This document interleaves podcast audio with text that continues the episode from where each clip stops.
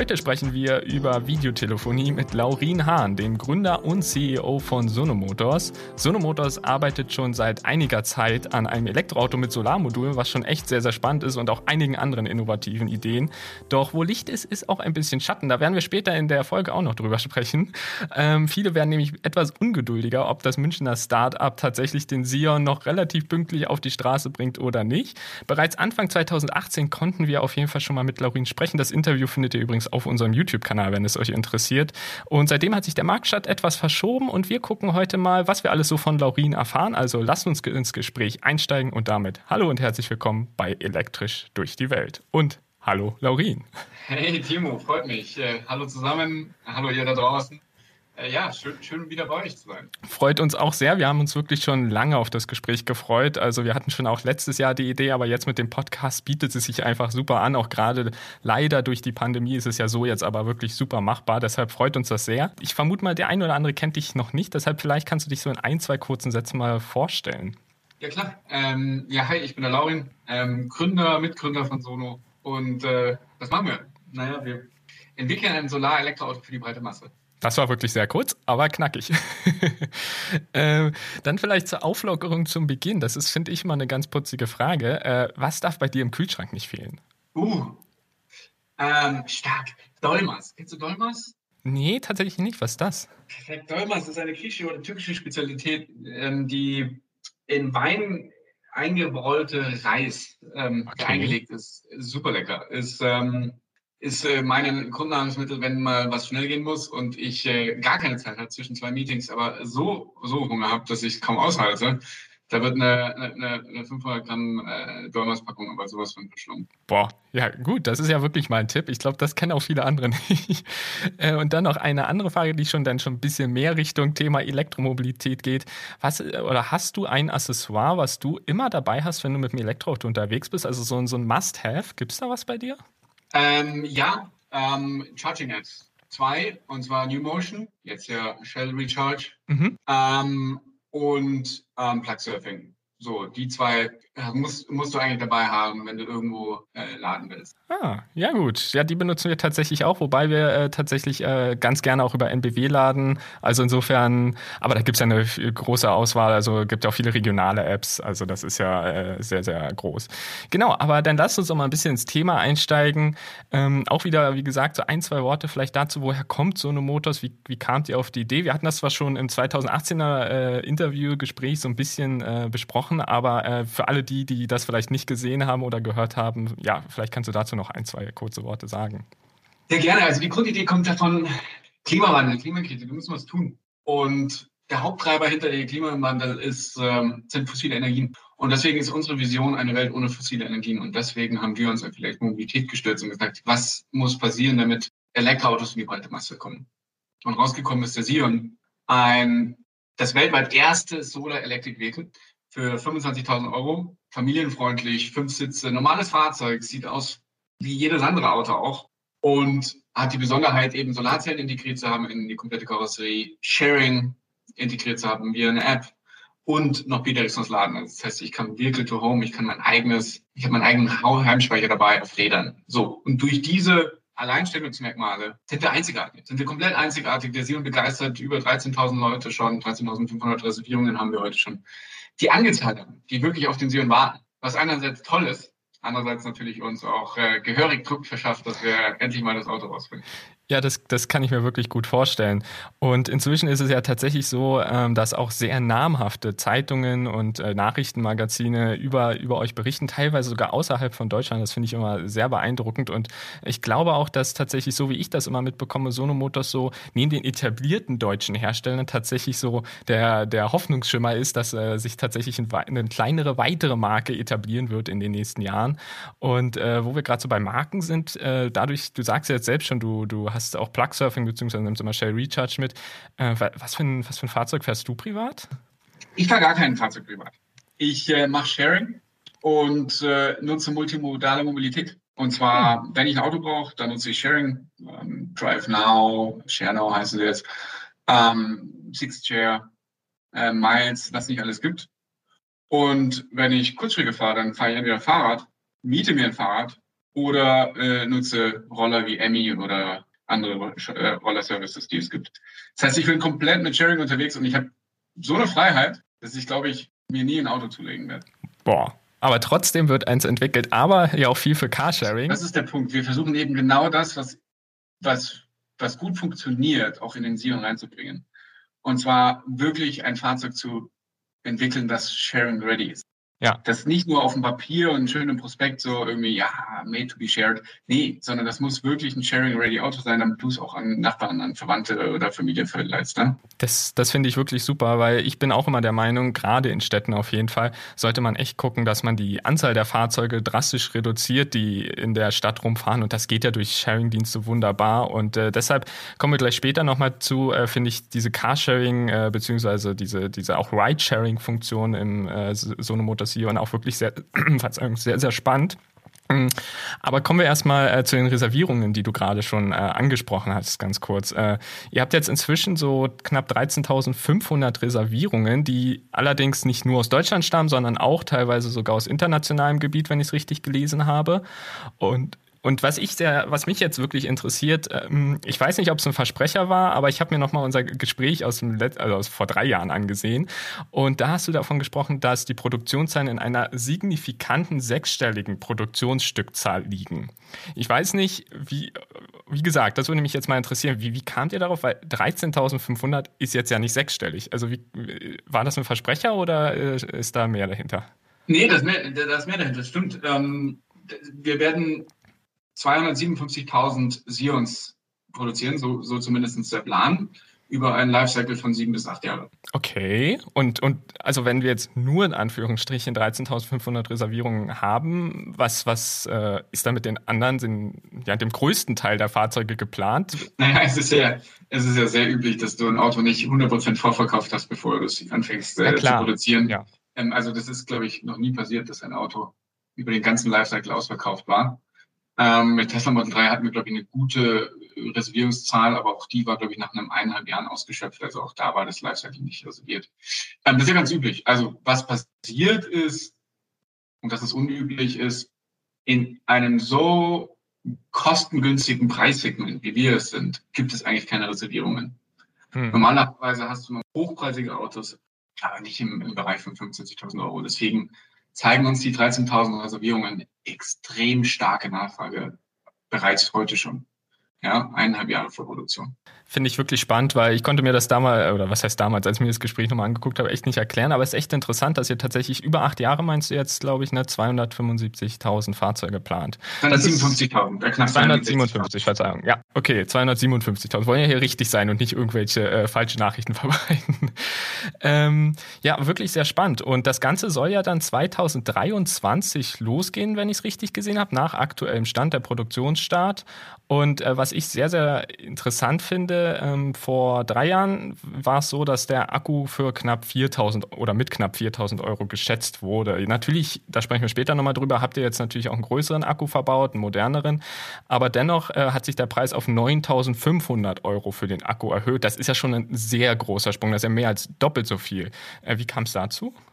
Uh, das ist eine lange Geschichte. Muss ich ein bisschen länger ausholen. Ähm, echt lange her, dass wir gesprochen haben, ne? Ja, ja, absolut. ähm, also ich, ich, ich fange mal an so rum. Wir hatten damals den Sion bekannt gegeben zu einem Preis von 16.000 Euro plus Akkugröße und hatten damals gesagt, geschätzt wird das etwa bei 4.000, 4.500 Euro liegen. Ne? Und haben aber klar gesagt, es wird zur SOP nochmal angepasst. Also es war die Erwartungshaltung so, hey, es wird nochmal angepasst. Dann in 2018 haben wir das dann korrigiert, nach oben korrigiert, dann gesagt, Leute, ähm, des, die nach Marktfra Marktnachfrage nach Elektroautos hat so einen starken Bedarf an Batterien erzeugt, dass die Preise insgesamt nicht so gefallen sind wie ursprünglich in mhm. den Studien und in den Annahmen ähm, veröffentlicht. Und deswegen haben wir gesagt, wir korrigieren unseren Preis und hatten damals ihn auf 9.500 Euro eine 35 Kilowattstunden Batterie. Und dann haben wir über die Zeit immer wieder Feedback von unserer Community erhalten, die gesagt haben, ja, ich 9.500 Euro klingt realistisch, ist keine schöne Nachricht, aber klingt realistisch. Aber der Akku wird immer größer und größer bei euren Wettbewerbern. Macht doch da mal was.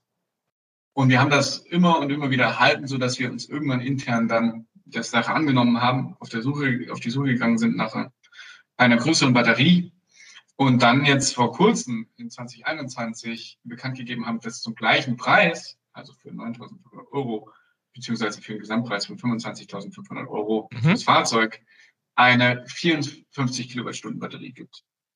Und das war dann wiederum ein riesen, riesen Erfolg, weil die Leute damit gesagt haben, jetzt ist er wieder marktfähig. Jetzt ist ja. der Sion wieder voll on top. Und jetzt ist es ein super Gesamtpaket, ähm, so eine Batteriegröße zu dem Preis zu bekommen, kriege ich bei keinem anderen Hersteller. Ja, das, das stimmt tatsächlich. Also das ist wirklich eine sehr, sehr hohe äh, Akkukapazität. Und äh, wie gesagt, sprechen wir später gleich nochmal drüber. Aber okay, dann ist es ja wieder äh, sehr, sehr spannend und eigentlich auch schon wieder cool, dass ihr praktisch den, äh, trotz größerem Akku jetzt den Preis halten konntet. So. Also insofern, ich habe das jetzt gerade noch aus einer anderen Perspektive gesehen, aber so ist es ja wirklich ziemlich schick. Dennoch, oder was heißt dennoch, schlussendlich kostet der Sion aktuell äh, voraussichtlich 25.500 Euro. Was mich da interessieren würde, ist, ähm, ist da schon die Umweltprämie beziehungsweise der sogenannte Umweltbonus mit eingerechnet? Natürlich, das Fahrzeug kommt erst 2023. Wer weiß, ob überhaupt noch genug Geld im Topf ist und so weiter. Aber trotzdem ähm, habe ich das jetzt nicht ganz rauslesen können, weil je nachdem, wenn nicht, kann es ja noch mal preiswerter werden. Das wäre noch schicker. Ist nicht mit integriert. Heißt, sofern die, der Umweltbonus da noch existiert und wir ihn mit anbieten können, wird der Sion dann noch mal günstiger. Ja, also es gibt ja da 9000 Euro Nachlass, 3000 vom Hersteller, 6000 vom Staat. Genau. Ähm, das wäre unschlagbar, wenn wir das mit anbieten können. Wir können es aber noch nicht heute noch nicht zusichern. Einfach weil es nicht sicher ist, ob es bis dahin existiert. Ja, und wir brauchen eine Lösung für den Eigenanteil des Herstellers. Genau, also da, das wäre jetzt meine nächste Frage gewesen, aber vermutlich habt ihr da jetzt auch noch nicht mega im Detail drüber nachgedacht. Das ist ja noch ein bisschen hin, bis äh, der Verkauf wirklich startet. Und wie gesagt, ist ja noch so ein bisschen offen, ob der Umweltbonus bis dahin überhaupt noch existiert. Genau, aber dann, dann überspringen wir mal die Frage, was ihr mit den 3000 Euro jetzt gehandhabt hättet, ob ihr die jetzt draufgeschlagen hättet oder äh, fairnesshalber auch abgezogen hättet. Äh, ist ja so ein bisschen die Glaskugel gucken. Lasst uns weitergehen, weil äh, das, da, da können wir jetzt, glaube ich, nicht so viel zu sagen. Ähm, was ich auch ganz spannend fand ähm, oder findet für das ganze Carsharing, Ridesharing-Thema, ähm, muss ja schlussendlich irgendeine Internetverbindung vorhanden sein. LTE, wahrscheinlich dann später 5G. Ähm, wie sieht es da aus? Damals, also 2018, ich beziehe mich manchmal noch auf unser Gespräch, äh, ist es tatsächlich. Ja, ja. Ich muss, ich muss aufpassen, was du jetzt sagst. Du kommst in zwei Jahren und sagst, Laurin, damals hast du das. Nein, so ist das nicht gemeint. Aber ich habe es mir einfach noch mal so ein bisschen angeguckt und fand so ein paar, habe so ein paar interessante Punkte halt gesehen. Und äh, einer dieser Punkte war halt, äh, dass äh, du dir damals noch nicht sicher warst, wie das Preismodell funktioniert bei der Konnektivität. Ob der Kunde noch was draufzahlen muss oder ob praktisch diese Internetverbindung, diese Konnektivität, LTE, 5G schon inkludiert ist, wie es ja in der Regel bei den meisten, also ich kenne zumindest nur Autos, wo es so ist, äh, vom, vom Hersteller praktisch die Kosten übernommen werden. Gibt es da inzwischen äh, ne, mehrere Infos? Nee, gibt es kein Update. Also was wir gemacht haben, ist, wir haben ja den Supplier dafür bekannt gegeben, ähm, erst vor kurzem äh, Cipros, ein, ein Tech-Unternehmen aus dem Silicon Valley, die ähm, extrem viel im Bereich Connectivity unterwegs waren, die ursprünglich von Tesla kommen und da eben das, äh, die Connectivity Unit aufgebaut haben und Autonomous Driving. Und äh, echt to tolle Zusammenarbeit, fantastisches Know-how auch in dem Bereich. Wir nutzen deren Plattform. Aber ich kann heute noch keine ähm, Aussage darüber treffen, wie viel die Kosten genau sein werden und ob wir sie tragen oder ob der Kunde sie tragen muss. Ja, okay, alles klar. Ähm, aber dennoch soll das Fahrzeug ja, hatten wir jetzt ja schon ein paar Mal erwähnt, für Carsharing genutzt werden. Und damals hast du auch so ein bisschen offen gelassen, ob ihr selbst vielleicht Carsharing-Anbieter werdet. Und da bin ich natürlich ganz gespannt, weil ich persönlich liebe auch Carsharing, also wirklich Carsharing-Dienste. Äh, gerade in Berlin gibt's ja leider in München jetzt in deinem Fall noch nicht, aber gerade in Berlin benutze ich sehr gerne WeShare, weil die ja komplett elektrisch sind und ich äh, die Volkswagen-Fahrzeuge irgendwie auch ganz gern mag. Also insofern, äh, das, das äh, gefällt mir richtig gut und macht mir viel Spaß, aber auch andere äh, Anbieter finde ich sehr gut, wobei die teilweise teilweise halt nicht so viele Elektroautos anbieten in der Stadt. Lange Rede, kurzer Sinn. Äh, ist, ist, gibt es einem vielleicht äh, Infos dazu, ob es einen Plan gibt, dass ihr ins Carsharing-Geschäft einsteigt oder ob ihr nur in Anführungsstrichen das Fahrzeug produziert und dann äh, ein anderes, also vermietet bzw. verkauft ein Carsharing-Anbieter? Ja, also ich gibt schon News. Ich muss schauen, was ich verraten kann und was nicht. Ähm, lass mich mal so sagen. Ähm, wir werden keine eigene Fahrzeugflotte betreiben. Mhm. Das nicht. Das heißt, wir werden kein Pendant zu WeShare und Co. Was wir aber machen werden, ist der Community-Ansatz. Mhm. Und der Community-Ansatz ist, dass jeder da draußen mit der Sono-App sein Auto sharen kann. Und zwar unabhängig von SIEM. Und diese App ist sehr weit fortgeschritten. Sie ist bereits intern ähm, schon in Nutzung. Es gibt äh, Piloten, die wir haben. Und wir haben in München einige Fahrzeuge schon in der App, aber sie ist noch nicht öffentlich gelauncht. Mhm. Und wir wollen diese App dieses Jahr das erste Mal öffentlich zugänglich machen. Oh. Vielleicht erst in der Beta-Phase mit einer kleineren Gruppe ja. und dann immer größer. Aber unser Ziel ist es dahinter, die Auslastung von Fahrzeugen zu erhöhen. Mhm. Denn heute ist das Problem, dass Autos 95 Prozent der Zeit nur rumstehen, 23 Stunden am Tag nur rumstehen. Und wir wollen Lösungen bieten. Wir wollen, dass du dein Auto auf unsere App bringen kannst mit Verwandten, Nachbarn, dir bekannten Menschen sharen kannst und wir damit dieses Thema des Vertrauens lösen. Mhm. Weil das große Thema, was wir beim privaten Carsharing sehen, also Menschen, die ihr eigenes Auto vermieten, ist das Thema Vertrauen. Was passiert bei einem Unfall? Was passiert, wenn der raucht? Was passiert, wenn der Hunde da drin fährt und ich habe eine, äh, ich hab eine Allergie dagegen? Ja, ähm, genau. Das sind die Themen, die wir lösen wollen. Das sind die Themen, die wir sehen, wo Riesenpotenzial ist. Denn potenziell gibt es 40 Millionen Fahrzeuge auf der Straße in Deutschland, die alle sharing-fähig wären wenn man es denn richtig angeht. Okay, da stellt sich für mich jetzt so ein bisschen die Frage, also klingt erstmal super, super spannend, weil, weil ihr von Grund auf denkt, okay, was machen wir mit den Autos, die schon da sind und nicht, äh, wie können wir noch mehr Autos auf die Straße bringen und die dann zum Sharing anbieten. Und diese Idee finde ich wirklich klasse. Was ich mich nur so ein bisschen frage, man stelle sich jetzt vor, zum Beispiel, äh, in dem Fall meine Eltern, die haben noch eine relativ alte E-Klasse, so, und du sagst gerade 40 äh, Millionen Fahrzeuge sind verfügbar dafür. Ich kann mir jetzt irgendwie nicht vorstellen, wie man so eine alte E-Klasse irgendwie so ein bisschen äh, optimieren kann oder upgraden kann, dass sie jetzt irgendwie äh, so ähm, ja, modern mit einer Sono Motors oder ja, Sono Motors App schlussendlich läuft. Also wie stellt ihr euch das vor? Gibt es da schon irgendwelche äh, Ideen? Ähm, ja, gibt es. Ähm, es gibt verschiedene Stufen. Es gibt die vollhändische Stufe, wo du wirklich noch den aktiven, die aktive Schlüsselübergabe hast. Das ist wenig convenient, das ist wenig automatisiert. Und das wäre wahrscheinlich aber was für, für deine Eltern etwas. Und dann gibt es aber Stufen, wo wir Konnektivitätsmodule zur Verfügung stellen. Die, baust, die bauen wir dir ein oder die baust du bei deinem Fachhändler ein. Und die werden ähm, dann dazu führen, dass du komplett über die App ähm, das Auto steuern kannst. Das heißt, es muss keine Schlüsselübergabe mehr sehen, du siehst eine automatische hm. Abrechnung und so weiter und so fort. Ähm, wichtig ist uns, es in Stufen anzubieten. Und wichtig mhm. ist uns erstmal in in Inkrementen zu denken, dass wir erstmal mit einem Basic anfangen, die Menschen zeigen, dass sie ihr Auto relativ einfach vermieten können, ihnen einen, eine Community zur Verfügung stellen und dann das Ganze immer mehr automatisieren und immer mehr in die breite Masse bringen. Das, das finde ich echt spannend. Also ich bin gespannt, wie das dann auch in der, in der breiten Masse die Akzeptanz findet und ob es sich auch wirklich verbreitet, weil es setzt ja schon voraus, das merkt man ja allein schon auch bei den Carsharing-Anbietern, die müssen ja unfassbar viele Fahrzeuge, auch also vor allem in den Großstädten, wie gesagt, ich beziehe mich jetzt mal kurz wieder auf WeShare, müssen ja unfassbar viele Fahrzeuge bereitstellen, damit man irgendwie so dieses Gefühl hat, okay, es ist immer eins in der Nähe. Und wenn man jetzt erstmal so ein Netz aufbaut, bin ich gespannt, wie halt die Akzeptanz sein wird. Aber die Idee schlussendlich rein potenziell äh, habt ihr ja die größte Flotte überhaupt, so rein potenziell gesehen. Ob das dann halt so wird, äh, da bin ich halt gespannt. Ein paar Punkte, die uns ganz, ganz äh, stark unterscheiden von anderen Carsharing, die du vielleicht kennst wir betreiben die Flotte nicht. Das heißt, wir haben keine Operations Costs. Der große Punkt ist, dass diese gesamten Carshare, die du kennst, eigentlich alle noch nicht profitabel sind. Da wird alles, die sind alle nicht profitabel und es wird Geld reingepumpt.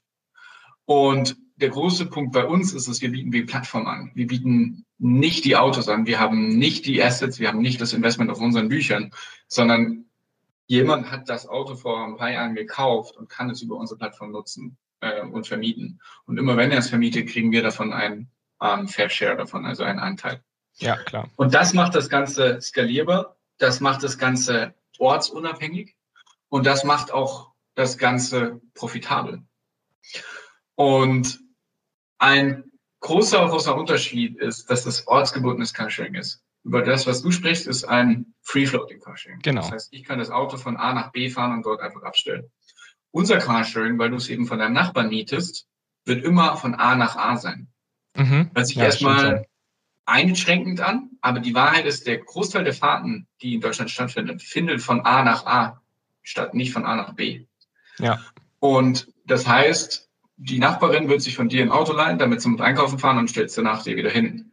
Was das heißen wird, ist, du schaust nicht in deine App und siehst, weiß nicht, 400 Autos in München oder in Berlin, sondern was das heißen wird, ist du und dein Nachbar und dein Kumpel und deine Mutter und dein, weiß nicht, Sohn, die teilen sich ein Auto und die haben eine App und die können das für Tagesfahrten, für Wochenendfahrten sich untereinander teilen.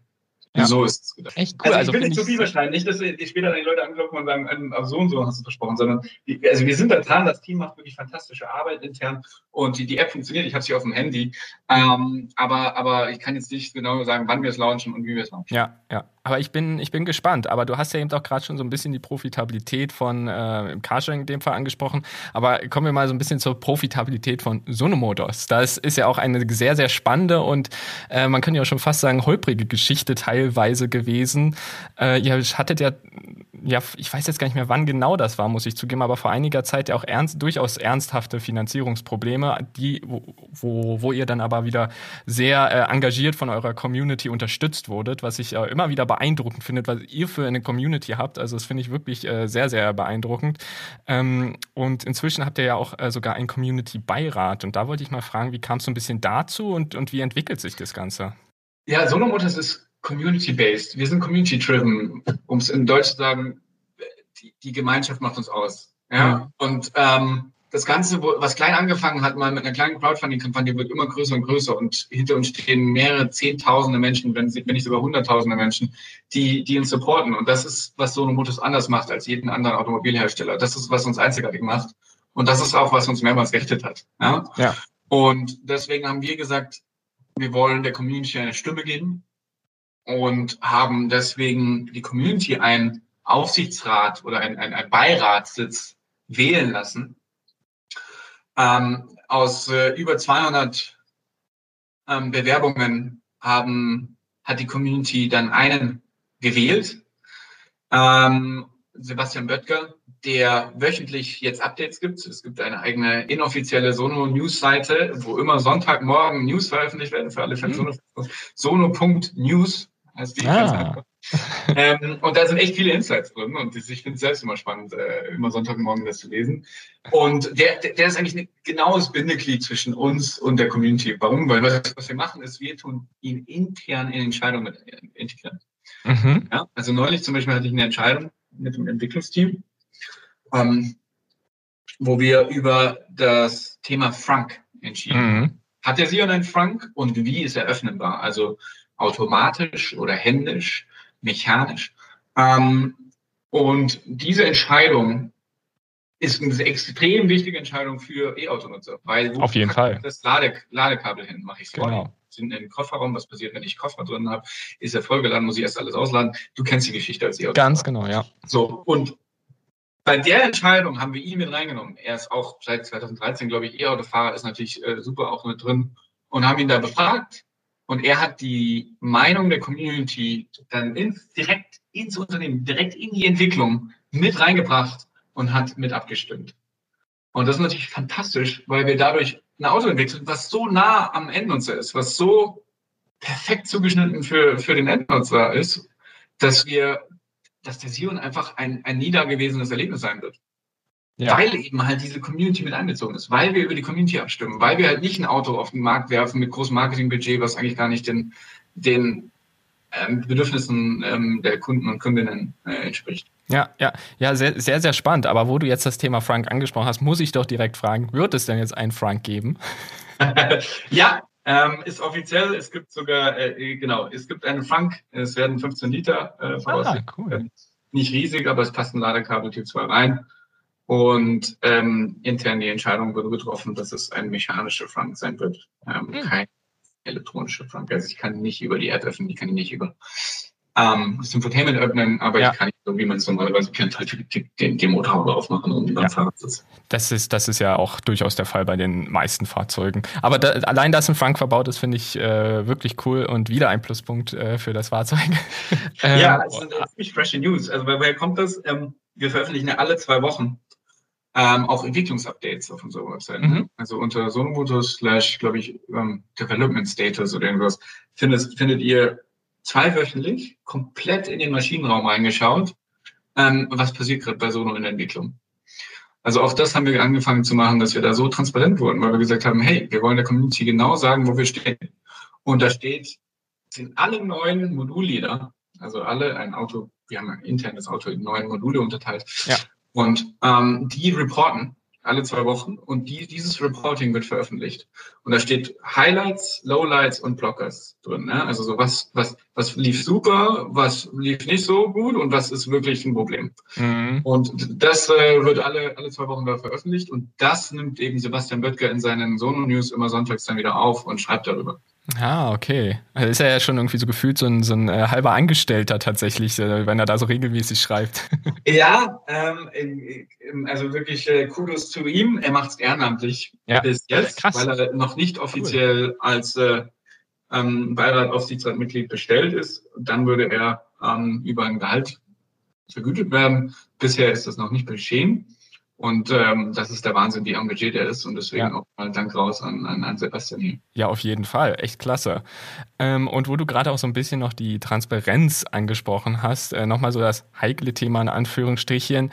Äh, dadurch, dass tatsächlich ja äh, zumindest durch die Presse und so auch immer wieder zu vernehmen war, dass ihr eben Finanzierungsprobleme hattet, äh, ist jetzt für mich so ein bisschen die Frage, gibt es denn jetzt mal böse gesagt noch genug Geld für die Fertigung, für die Produkt, also für die, für die weitere Entwicklung, für die Vorserie? Oder sieht's da aktuell eng aus? Wie, ist es, wie, wie, wie besteht es da so um euch? Ähm, Solo hat bis jetzt knapp 100 Millionen Euro eingesammelt über verschiedene Kanäle. Also echt eine Menge Geld. Und das ist erstmal wirklich genug Geld, um ein Fahrzeug äh, in die Entwicklung zu bringen. Ähm, wir haben aber auch keinen Hehl draus gemacht, in der Community Crowdfunding Kampagne damals in 2019, 2020 offen zu legen, wie viel wir insgesamt brauchen. Mhm. Und deswegen wird es auch noch hier weitere Finanzierungsrunden in der Zukunft geben. Ah, okay, alles klar. Ja, aber ich denke mal so bei eurer Community äh, packt ihr das sicherlich. Insofern. Fall. Also ich meine, bei denen, also muss überlegen, 53 Millionen Euro in Zahlungszusagen von der Community, das ist, das, das muss man erstmal, also das muss man sich auf der Zunge zergehen lassen. Das ist der Wahnsinn. Die Community hat äh, so so gerettet, so unterstützt. Ähm, das, das hat so eine Fahrt gerade und äh, so eine Motos geht's, glaube ich, geht so, geht so gut wie seit langem noch nicht, ja.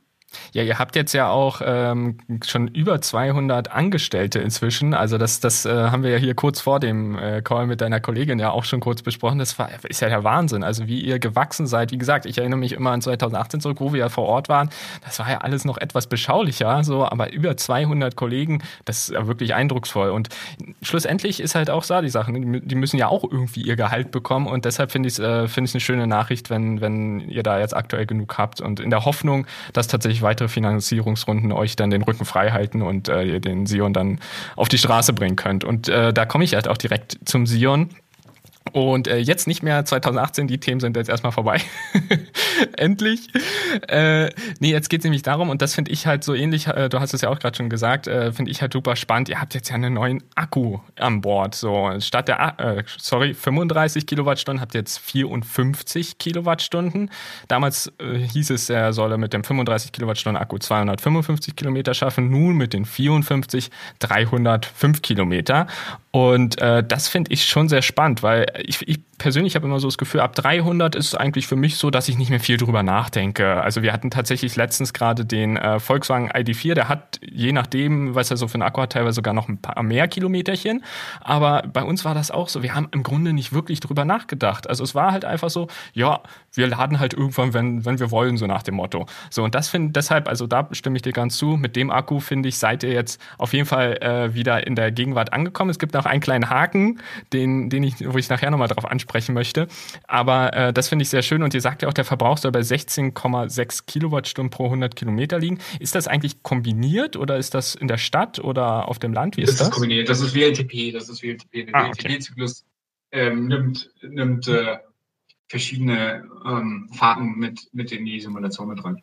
Ja, okay, alles klar. Was ich aber tatsächlich sehr eindrucksvoll fand, zumindest äh, äh wenn man euch da Glauben schenkt, dann ist es so, ihr habt äh, mal vorgerechnet in einem eurer letzten, äh, ich glaube QAs war das, das habe ich mir mal mit angesehen, da hattet ihr vorgerechnet, äh, wie lange der Akku wirklich in der Praxis hält mit der Solarintegration. Ihr habt ja noch Solarpaneele auf dem Fahrzeug, was ja eins der Haupthighlights schlussendlich ist von dem Sion, habt ihr verbaut und wenn man davon ausgeht, dass man so knapp 16 Kilometer pro Tag fährt, was laut eurer Angabe der Durchschnitt so in etwa ist, ist von Fahrern äh, und am Wochenende vielleicht so ein bisschen mehr, dann soll man tatsächlich erst so nach circa acht Wochen, wenn ich die Grafik richtig interpretiert habe, wieder laden, also aktiv laden müssen. Also es wird ja wie gesagt durch die Solarzellen eh die, oder durch Photovoltaik eh regelmäßig geladen, aber aktiv, also mit einem richtigen Stecker, wie sonst bei anderen Autos. Richtig, also das muss man ein bisschen den, den, den, den Zuhörern den Thema erklären, was, was, ja. was wir genau sprechen.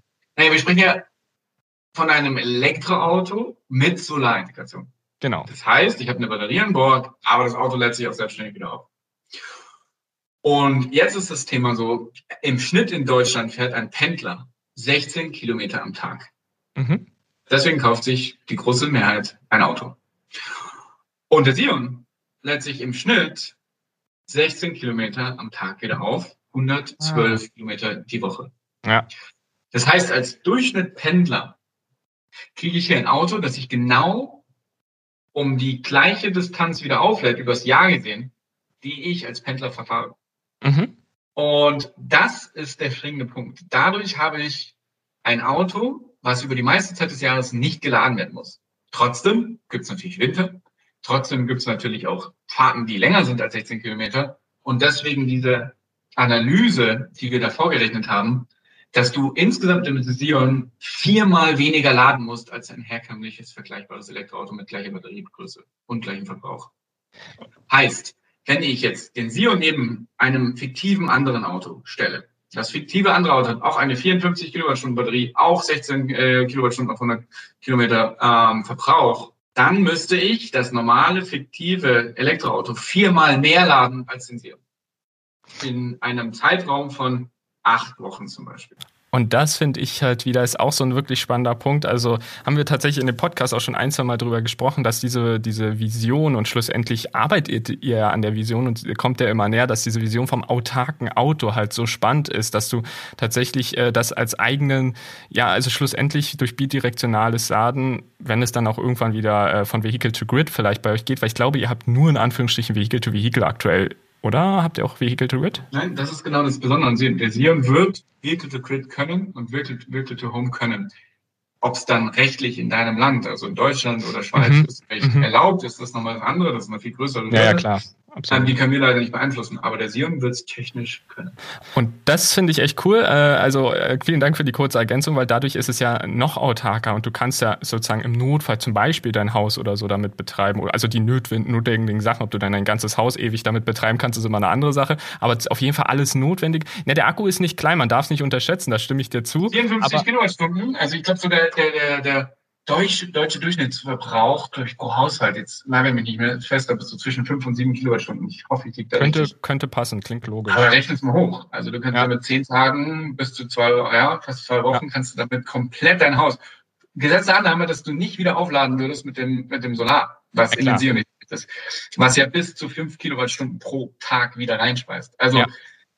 du hast mit dem Sion eine rollende Powerbank, die du kostenlos mit dazu bekommst wo du normalerweise für einen Heimspeicher 10.000, 15.000 Euro leicht ausgibst. Absolut, absolut. Und ich, ich wie gesagt, ich finde diese, diese autarken Gedanken wirklich äh, super, super spannend. Und ihr habt ja beim Akku dann auch jetzt äh, bei der neuen Akkugeneration, nenne ich sie jetzt mal, darauf geachtet, ähm, dass ihr einen Lithium-Eisenphosphat, wie es so schön heißt, Akku verwendet. Ist jetzt den meisten vielleicht kein Begriff, heißt vereinfacht gesagt, äh, wenn ich es jetzt richtig im Kopf habe, dass Nickel, Mangan und Kobalt, also auf jeden Fall Kobalt, nicht mit an Bord sind. Ich bin mir bei Nickel und Mangan nicht ganz sicher, ob die jetzt auch, aber ich glaube, die sind auch nicht dabei, ne? Richtig. Und äh, das finde ich sehr, sehr spannend. Äh, ihr macht damit ja auch aktiv so ein bisschen Werbung sozusagen, auch auf der Webseite von euch und so.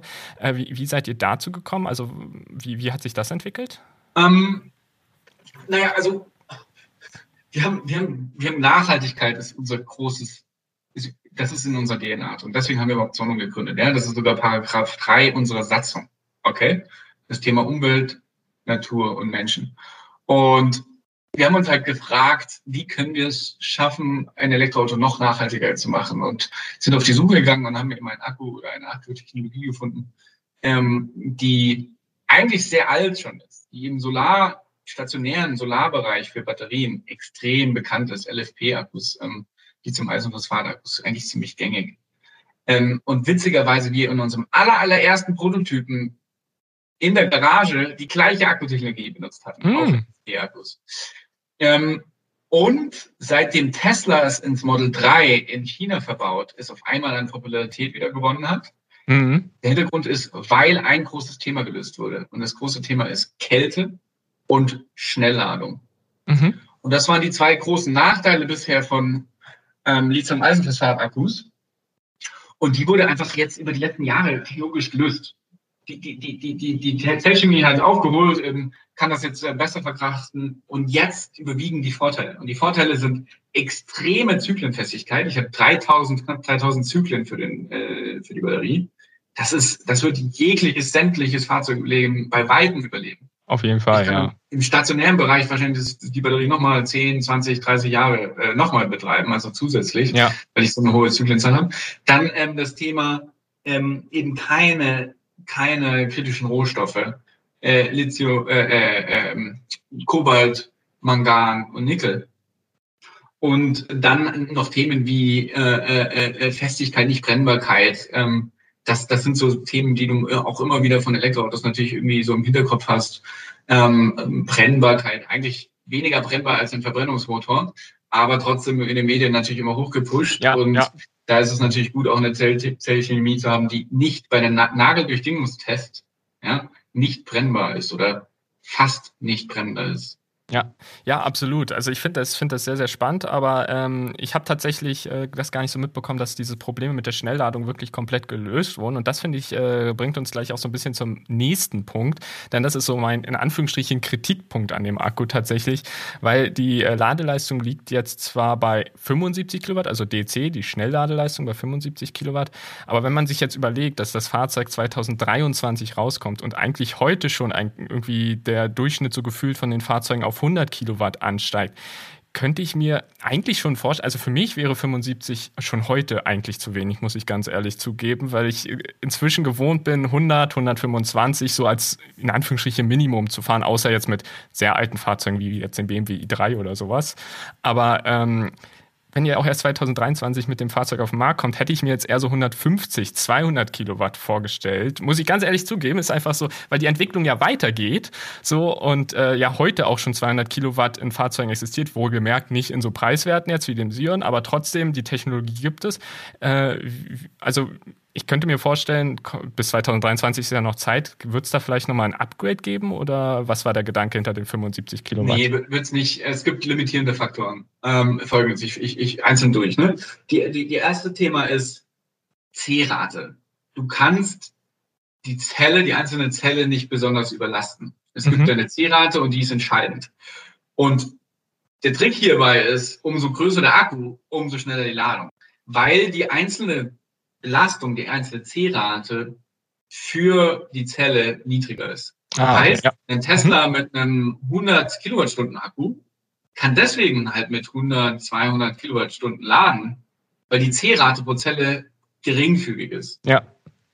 Du wirst auch in 2023 kein 50 Kilowattstunden Akku sehen mit 150, 200 kW Ladung. Wird es nicht geben. Kannst technisch nicht geben. Außer es passiert nochmal rasant was in der Zelltechnologie. Der Sion hat eine C-Rate von 1,4. Das heißt, ich kann ihn genau das mit die Kapazität mit mal 1,4 chargen.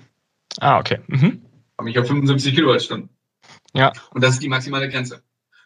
Und das ist der erste Punkt. Der zweite Punkt ist, wir haben den Akku integriert in ein sehr weit fortgeschrittenes äh, Fahrzeugprogramm schon. Also wir sind weit in der Entwicklung fortgeschritten. Das heißt, das ganze Q-System, das ganze, ähm, der ganze Powertrain, das ganze E&E, e, die ganze E&E-Architektur, die war alles schon gefixt.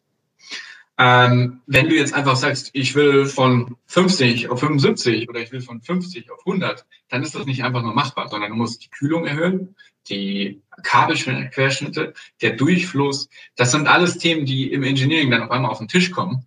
Und manche Dinge kannst du nicht einfach im Nachhinein noch ändern. Dann würdest du den SOP verschieben und das Fahrzeug würde noch später auf den Tisch kommen. Mhm. Also ist das auch ein limitierender Faktor.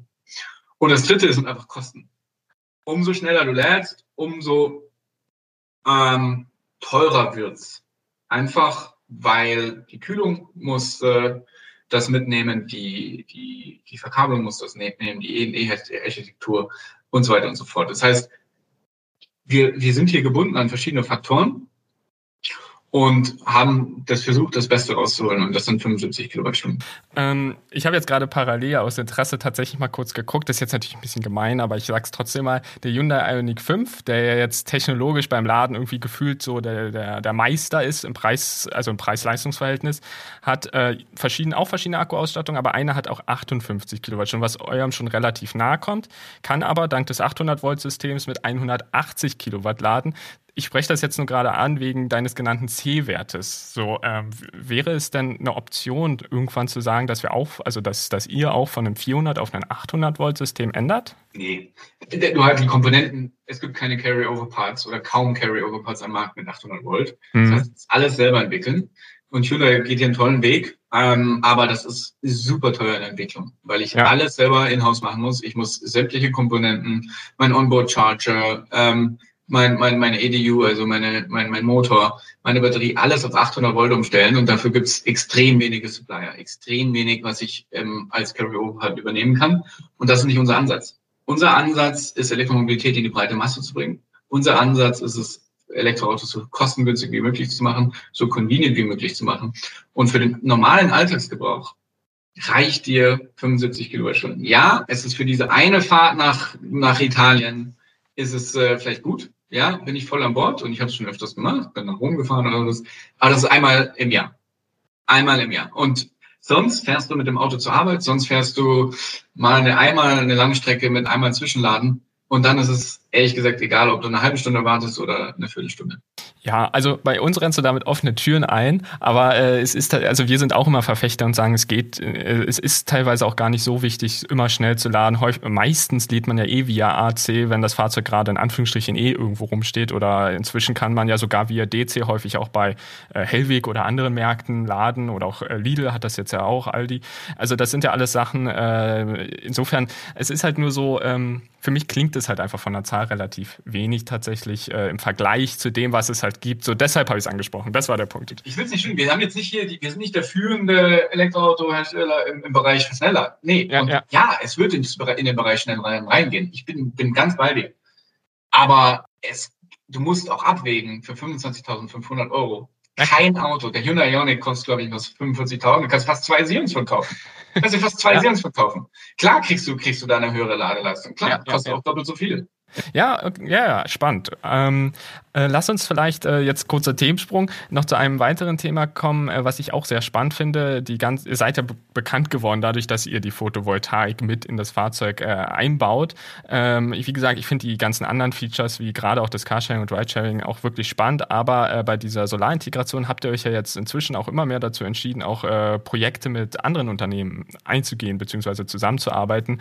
was ich sehr interessant finde, ist zum Beispiel mit EasyMile oder auch MAN. Und da wollte ich halt auch mal fragen, wie kam kam's, wie kam es dazu, beziehungsweise äh, was, was ist da, ist da in Zukunft wirklich was Realistisches geplant? Irgendwie eine, eine Serie von äh, LKW, also ja, Anhängern LKWs, die äh, wirklich produziert wird? Oder sind das nur in Anführungsstrichen Projekte, wo getestet wird, wie weit die Technik von euch gehen kann? Nee, wir meinen das, wir meinen das wirklich ernst. Ähm, was, was passiert? Was ist passiert? Naja, wir haben gemerkt, mit dieser Solartechnologie haben wir etwas Einzigartiges. Wir haben Patente drauf und das ist eine Technologie, die keiner bisher entwickelt hat. Und daraufhin kamen Unternehmen auf uns zu und haben gefragt, könnt ihr das auch bei uns integrieren? Könnt ihr das in unserem Bus integrieren, in unseren LKW, in unsere ähm, Boote? So. Und wir haben gemerkt, ja, ähm, können wir. Und das ist ein eigenes Geschäftsfeld. Also mhm, haben wir intern ja. in den letzten ich sag mal, ein, eineinhalb Jahren angefangen, ein eigenes internes Geschäftsfeld namens Sono Solar aufzubauen, was genau das macht. Es lizenziert und verkauft unsere Technologie an andere Unternehmen in anderen Industrien. Und das ist komplett durch die Decke gegangen ab dem Zeitpunkt, wo wir auf der CES diesen Jahres einen E-LKW äh, vorgestellt haben, der als Trailer, als Anhänger hinten drauf ähm, Solar hatte. Ja. Und seitdem rennen die Leute uns die Bude ein, weil sie sagen, hey, ich will das auch. Und das hat dazu geführt, dass wir eben jetzt mit Sono auch schon erste Umsätze machen, obwohl der Sion unser eigentlich ursprüngliches Produkt noch gar nicht in Produktion ist. Ah, okay. Ja, aber das, das finde ich sehr, sehr spannend, weil äh, ich glaube, so könnt ihr ja auch, ähm, wenn, wenn ihr praktisch selbst nehmen wir jetzt mal an, äh, außer dem Sion produziert ihr jetzt erstmal keine anderen Fahrzeuge, könnt ihr trotzdem andere Fahrzeuge sozusagen dahin bringen, dass sie eben auch mit der erneuerbaren Energie direkt äh, geladen werden können und wirklich halt direkt ohne einen Zwischenstopp äh, irgendwo machen zu müssen. Und gerade bei LKWs, natürlich ist der Verbrauch um ein Vielfaches höher, aber trotzdem ist auch die Energie natürlich äh, höher, die man dann laden kann mit, den, mit der Und, und es geht in zwei Richtungen. Ne? Also das geht, es geht immer um den Total Cost of Ownership, TCO. Und da geht es in zwei Richtungen. Entweder wir integrieren wirklich in ein E-LKW und ähm, erhöhen die Reichweite, oder wir integrieren es in einen Diesel-LKW, der dann weniger Diesel verbrennt, um den Onboard-Strom zu generieren. Ja. Zum Beispiel so Kühlcontainer, ja, wo unser Essen drin transportiert wird. Die sind auf dem LKW und da wird ein extra Diesel, ähm, ist ein Dieselaggregat, was Diesel verbrennt, um Strom zu erzeugen, um dann den LKW zu kühlen. Mhm. Und das können wir komplett ersetzen eben mit einer Solarintegration und können da so knapp ungefähre Zahlen, nagel mich nicht drauf fest, aber fünf Liter pro Stunde in Betrieb beispielsweise bei einem Bus ähm, einsparen. Und das ist ganz schön viel, weil wenn ich das auf mal auf Fall. so eine Betriebsstundenanzahl von, von so einem Bus im öffentlichen Nahverkehr hochrechne, dann ist das unglaublich viel Diesel, was ich einsparen, was sich sofort in die Kosten, ähm, ja, in den Kosten ja. widerschlägt. Und vor allen Dingen von der Nachhaltigkeit natürlich ein Riesenthema ist, weil die öffentlichen Nahverkehrsmittel, die werden nicht von heute auf morgen sofort auf E umstellen. Die haben das Geld nicht dazu. Die werden das umstellen, wenn so ein, so ein Bus ausgemustert wird. Und deswegen macht das total Sinn als Übergang, bis sie dann eh Busse haben, das ja. sogar schon mal auf einem Dieselbus zu integrieren. Ja, das ist ja wirklich spannend. Wobei bei Bussen hat man natürlich ja auch, glaube ich, äh, von der Fläche so ein bisschen einen Nachteil im Vergleich zum LKW, weil du ja sehr viel Glasfront hast. Ähm, aber trotzdem sehr, sehr spannend. Und ich glaube, weil die, Sache ist ja auch die Busse, es macht ja auch, ist ja bei Autos genauso, macht ja auch keinen Sinn, dass man praktisch jetzt Stand heute sofort, wenn man einen Verbrenner hat, es gegen ein Elektroauto austauscht. Das ist ja immer Sinn der Sache, dass man das Fahrzeug, egal welchen Antrieb, egal welche Art, so lange wie möglich benutzt. Und deshalb macht es ja auch durchaus Sinn, dass jetzt äh, Nahverkehrsunternehmen bei Neukäufen durchaus auf Elektrofahrzeuge setzen, aber eben äh, ihre alten Fahrzeuge noch so lange benutzen, wie es eben äh, möglich ist. So. Und das, ähm, da bin ich ganz bei dir und das ist eine coole Sache und äh, ich glaube, ich, ich würde mich echt freuen, wenn ich so in Zukunft alle oder sehr viele LKWs oder auch meinetwegen Busse eben mit äh, Photovoltaik sehen würde. Ja, auf jeden Fall. Du, äh, wir sind mit einigen ähm, Unternehmen schon in Projekten, die haben mir bekannt gegeben, MAN und Co da wird es äh, sehr bald auch diesen Jahres noch ähm, Prototypen auf der Straße geben, wo man das sieht. Mhm. Okay, da bin ich sehr gespannt. Äh, ich glaube, wir müssen jetzt langsam äh, so ein bisschen zum Schluss kommen. Die Folge ist ja schon relativ lang, aber eine allerletzte Frage habe ich noch und die ist so ein bisschen provokant. Wir hatten schon ein, zwei Mal so drüber gesprochen. Ist der Sion jetzt vielleicht zu spät? So, weil ich glaube, er kommt ja auch erst 2023. Wir haben jetzt ja auch über die verschiedenen Funktionen, über die, über die Reichweite, den neuen Akku etc. gesprochen. Aber man darf ja auch mal nicht vergessen, ihr habt ja dann Stand heute sogar schon Mitbewerber wie den Seat Born bzw. Cupra Born, den ID3 von Volkswagen, den Corsa E, die ja alle in einem ähnlichen Segment unterwegs sind. Ähnlich, nicht gleich, weil ihr habt ja so ein Van und das ist ja praktisch, das ist ja da nicht so. Aber dennoch, es ist ein ähnliches Segment und ich äh, wollte die Frage wirklich mal stellen, weil ich, ähm, ja, ich bin, also aus meiner persönlichen Sicht bin ich mir auch nicht ganz sicher, ob 2023 vielleicht schon zu spät ist. Und das wollte ich mal so als letzte Frage hier in den Raum stellen. Also kurze Antwort, absolutes Nein. Lange okay. Antwort ist, der Sion bleibt einzigartig, auch in 23. Der wird auch noch in 25 einzigartig sein. Ich kann dir Folgendes sagen. Ein Elektroauto, was Solarintegration hat, Bidirektionsladen, Sharing integriert, mit familienfreundlichen, alltagstauglichen Gebrauch, Anhängerkupplungen und Co gibt es nicht für 25.000 Euro, auch nicht in 2023. Und die aufgezählten Elektroautos, die du gerade genannt hast, gibt es alle für über 30.000 Euro. Das macht einen riesen Unterschied. Das ist ein anderes Marktsegment. Das eine ist äh, Einstiegspreis und das andere ist ähm, Mittelklasse. Ja, also ein Auto für 35.000 Euro kann sich nicht jeder Deutsche leisten mit seinem ja, Durchschnittsgehalt von 32.000 Euro. Ja klar, man darf jetzt natürlich nicht vergessen, dass bis 2023 ja noch knapp zwei Jahre vergehen und da auch vielleicht eh auch bei, auch bei den Herstellern die Preise sinken. Aber du hast natürlich schon recht, durch die vielen innovativen Ideen und Funktionen, die ihr einfließen lasst, ist euer oder ist der Sion wirklich sehr, sehr, ähm, hat ein sehr großes Alleinstellungsmerkmal. Das finde ich auch, aber dennoch rein technologisch bin ich mir immer noch nicht ganz sicher. Ich bin gespannt, wie sich der Markt bis 2023 entwickelt. Ist einfach so meine persönliche Meinung. Du musst einfach mal das, du musst mal den Sion einfach fahren. Ich glaub, ja, das machen wir auf jeden Fall. In der Probefahrt fahren und dann wirst du sehen, was das, der, der Unterschied ist. Und ähm, ich glaube, du musst mal fühlen, du musst mal sehen. Weil wenn die Leute ja. einmal verstanden haben, was wir mit dem Sion vorhaben, dann sind die so überzeugt davon, dass sie reservieren. Ja, das, ist, ja. das ist, was wir durch die Bank erleben und das ist auch der Grund, warum wir 13.000 Reservierungen haben. Und das glaube ich auch. Und äh, da kommen wir jetzt, finde ich, auch wirklich zum schönen Schluss, denn zum Schluss wollte ich eh nochmal sagen, wer Interesse hat, sollte Sono Motors einfach weiterverfolgen und eben auch mal einen Slot bei der Probefahrtentour buchen, denn die ist vom, vom 20.07., also läuft sogar schon, bis zum 27.08., da seid ihr in ganz Deutschland unterwegs. Wir sind auf jeden Fall auch mal in Berlin dabei und freuen uns schon richtig auf die Probefahrt. Und ich finde schlussendlich äh, für, den Pod, für den Podcast ist so ein schöner Abschluss. Äh, eine Welt ohne fossile Energien strebt ihr an und so sehen wir das auch. Und wir hoffen, dass wir da möglichst schnell hinkommen. Und an der Stelle vielen lieben Dank für deine Zeit, Laurin. Hat mir wieder viel Spaß gemacht. Sehr lockeres Gespräch, fand ich echt toll. Und wir freuen uns, wie gesagt, auf jeden Fall auf die Probefahrt. Auf jeden Fall, Timo. Vielen Dank dir und äh, hoffentlich bis bald. Auf jeden Fall. Bis bald. Ansonsten hören wir uns auf jeden Fall in zwei Wochen wieder. Da haben wir nämlich eine wirklich schicke Folge. Da nehmen wir euch ein kleines bisschen mit auf ein Abenteuer. Und zwar sind wir ganz elektrisch unterwegs durch Sachsen und nehmen euch sogar ein bisschen mit hinter die Kulissen der Produktion eines Elektroautos, nämlich dem Volkswagen ID3. Insofern freuen wir uns schon sehr auf euch in zwei Wochen. Und ansonsten bleibt mir nur noch zu sagen, vielen Dank fürs Zuhören und bleibt gesund.